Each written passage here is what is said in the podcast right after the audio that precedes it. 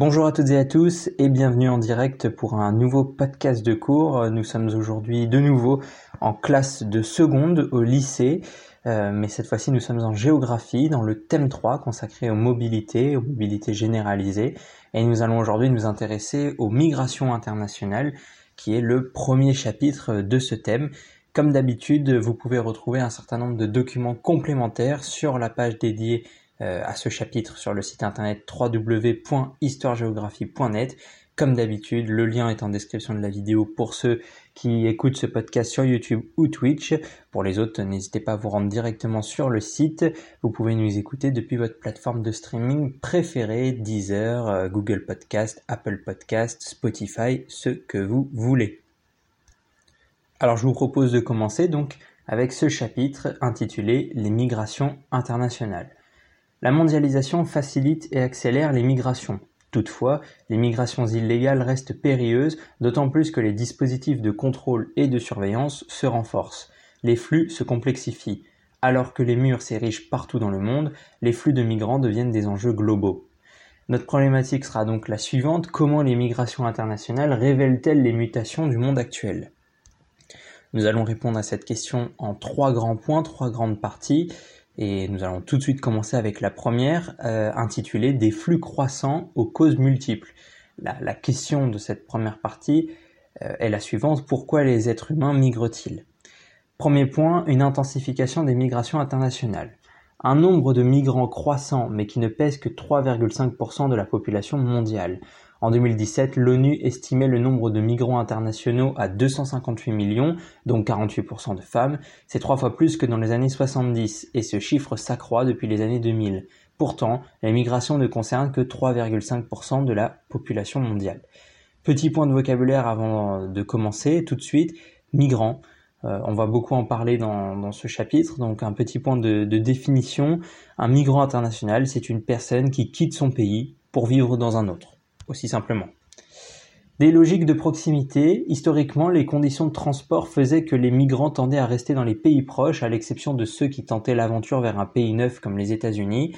Ainsi, la France a-t-elle accueilli des vagues de main-d'œuvre italienne et belge à la fin du XIXe siècle? Cette logique perdure de nos jours, avec par exemple l'immigration du Mexique vers les États-Unis ou des îles d'Océanie vers l'Australie.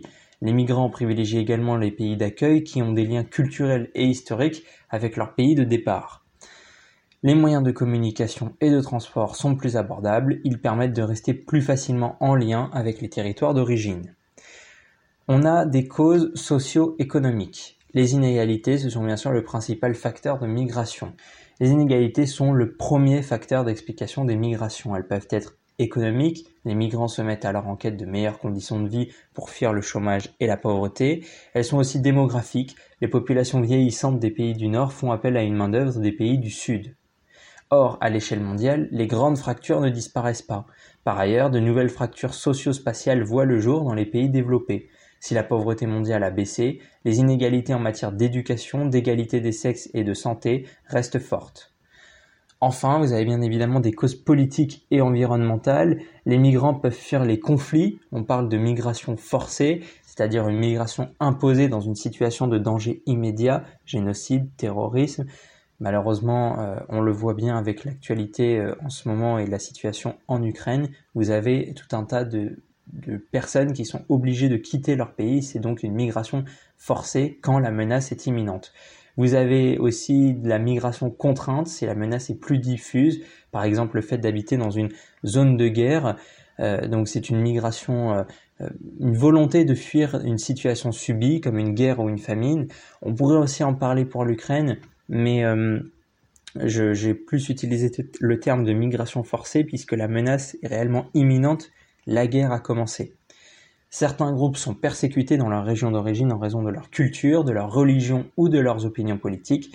Tous ces migrants peuvent obtenir le statut de réfugiés au nom du droit d'asile si le pays d'arrivée estime leur cause de départ valide. Un réfugié, c'est un statut juridique de protection donné aux migrants partis à cause de persécutions ou de menaces pour leur vie. À l'inverse, vous avez cet exemple en Russie.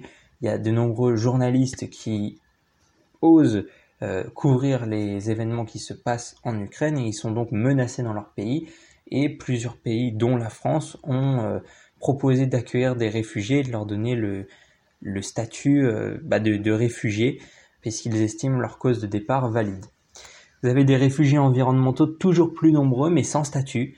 Un réfugié environnemental, c'est une personne forcée de quitter son lieu de vie à cause d'une dégradation de son environnement qui remet en question son cadre de vie.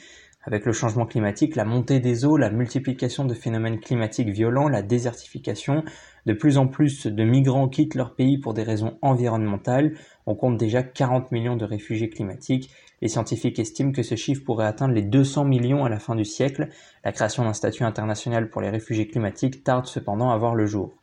À long terme, la mise en œuvre concrète des logiques de développement durable peut apporter une réponse à ces problématiques en agissant sur les causes de ces migrations. Pour résumer cette partie, euh, on peut évoquer une citation, une d'Alfred Sauvy, un démographe, en 1989. Je cite Si les richesses ne vont pas là où sont les hommes, les hommes vont naturellement là où sont les richesses.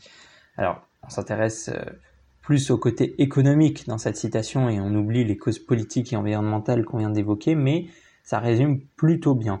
Quelques chiffres, euh, on l'a dit, 3,5% de la population est migrante, 80 millions de migrants en Asie en 2017, 78 millions en Europe et 58 millions en Amérique du Nord. 55% des migrants climatiques partent à cause d'inondations. Notre deuxième partie de ce cours s'intéresse aux flux, aux flux en recomposition. On a des flux qui se diversifient. Des migrations sud-nord traditionnelles. La forte asymétrie de développement dans les zones où nord et sud sont en contact, entre États-Unis et Mexique, au niveau de la Méditerranée, entre Mayotte et les Comores, et entre Australie et Nouvelle-Zélande, d'une part, et leurs voisins d'autre part, génère toujours des flux très médiatisés. Le solde migratoire des pays développés est souvent positif. Petit point de vocabulaire, solde migratoire, c'est le résultat de la différence entre les flux d'émigration et les flux d'immigration. Des pôles récepteurs secondaires sont apparus avec l'émergence de certains pays. En Afrique, l'Afrique du Sud et le Nigeria constituent des pôles récepteurs régionaux. Les pays pétroliers de la péninsule arabique comprennent bien plus d'immigrés venus d'Asie du Sud, comme l'Inde ou le Bangladesh, et du Sud-Est, comme les Philippines, que de citoyens. Beaucoup de mobilités étudiantes sont réalisées entre pays des Nord. L'espace Schengen reste un modèle unique de libre circulation des personnes, avec des travailleurs détachés et transfrontaliers nombreux. Au-delà des flux intrazones, des diplômés européens tentent également leur chance dans d'autres pays développés, par exemple les États-Unis. De plus en plus de seniors également choisissent de passer leur retraite dans des pays où la vie est moins chère. Les retraités français sont par exemple attirés par des pays comme le Maroc ou le Portugal qui leur offrent climat agréable et avantages fiscaux. Alors, nous sommes aujourd'hui, et vous le voyez lorsque vous allumez la radio ou la télévision, dans un monde qui se barricade. Une immigration légale de plus en plus choisie. Et euh, c'est très important, l'immigration choisie, une politique migratoire favorable à une sélection des migrants. On la voit apparaître de plus en plus. C'est dans un contexte de montée du chômage, de nombreux pays récepteurs limitent les flux légaux aux migrants les plus qualifiés. Australie et Canada disposent par exemple d'un système un point où l'âge, le niveau et le type de diplôme, mais aussi la maîtrise de la langue et de la culture sont des critères de choix. Face aux restrictions des migrations légales, les migrations illégales se multiplient, engendrant un phénomène de repli dans les pays d'accueil. Le mur à la frontière mexicano-états-unienne est devenu le symbole d'un monde qui se referme, même s'il reste des points de passage.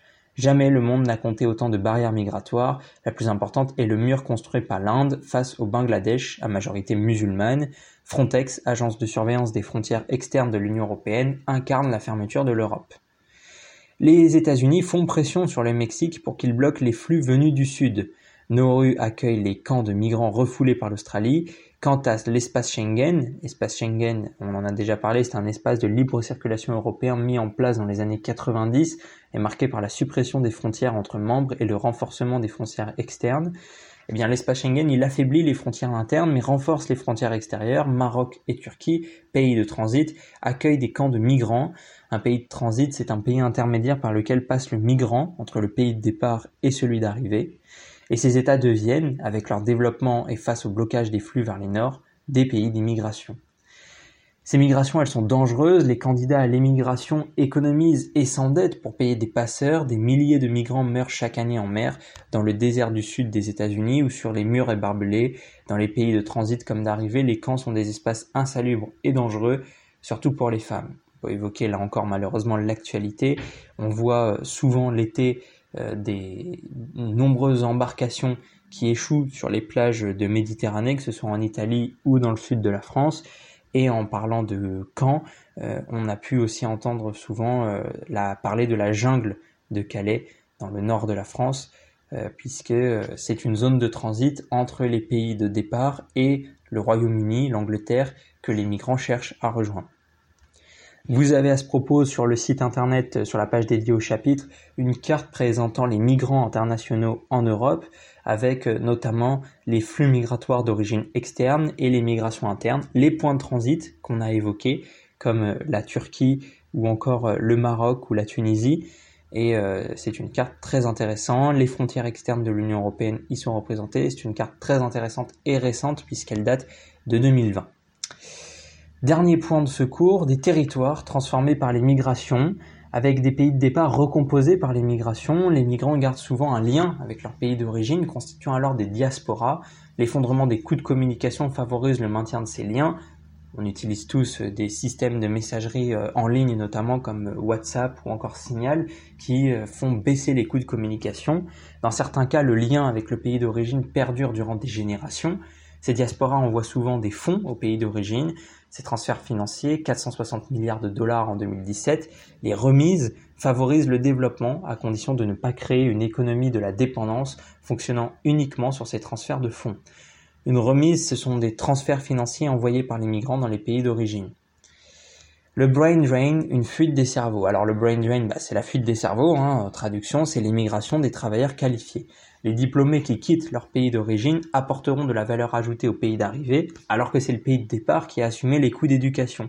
C'est une perte lourde qui freine le développement.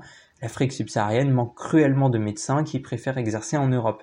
Et inversement, vous entendez souvent parler de la fuite des cerveaux en France qui tend à diminuer, mais qui est toujours un, phénomène qui existe. Euh, en France, nous avons la chance d'avoir une très bonne éducation euh, collège, lycée, mais également un très bon enseignement supérieur.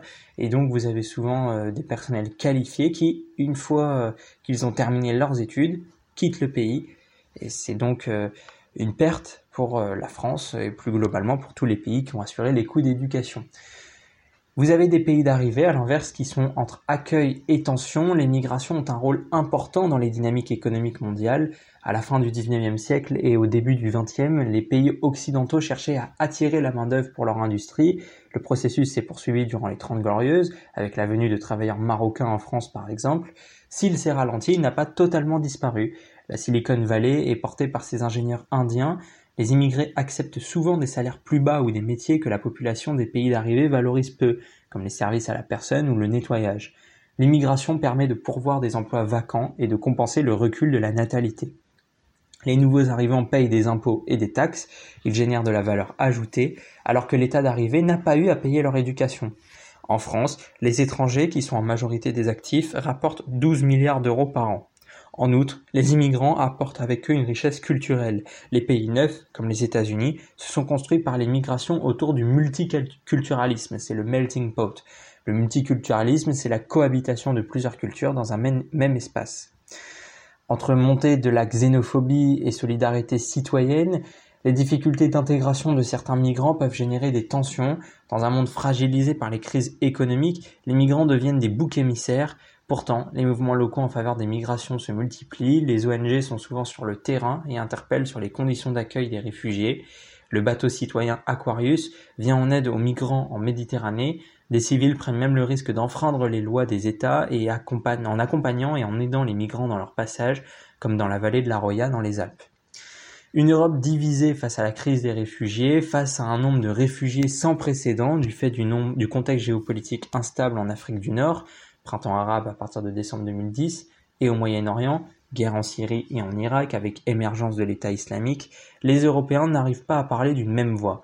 Si l'Allemagne s'est distinguée de ses voisins en accueillant de nombreux réfugiés en 2015, la Hongrie construit un mur. Par ailleurs, les frontières intérieures réapparaissent au sein de l'espèce Schengen, avec par exemple le rétablissement de contrôle par la France à ses frontières, euh, suite aux attentats de Paris notamment en 2015, mais cela fait réapparaître des frontières internes. Quelques chiffres encore une fois, 460 milliards de dollars, c'est le total des remises des migrants dans le monde en 2017, on l'a dit. 2 millions de travailleurs détachés en Europe en 2015, c'est plus 41% par rapport à 2010, et 50 à 75% des médecins dans les PMA. Donc euh, les PMA, ce sont les pays euh, les moins avancés. et eh bien 50 à 75% des médecins dans les PMA quittent leur pays. Voilà pour ce cours, voilà pour ce chapitre. On a vu euh, trois parties que je répète ici, des flux croissants aux causes multiples, des flux en recomposition et enfin des territoires transformés par les migrations. On a abordé de nombreuses notions de vocabulaire, migrants international évidemment, les flux sud-nord, nord-sud, sud-sud, euh, les remises euh, qu'on a évoquées, donc ces transferts d'argent, voilà, je vous répète que vous pouvez retrouver un certain nombre de documents complémentaires sur la page dédiée au chapitre sur le site internet www.histoiregéographie.net. Cette page sera complétée au fil du temps. Je vous remercie pour votre écoute et je vous donne rendez-vous très bientôt pour de nouveaux podcasts de cours en histoire ou en géographie du collège au lycée. Merci à tous, bonne révision et à très bientôt. Au revoir.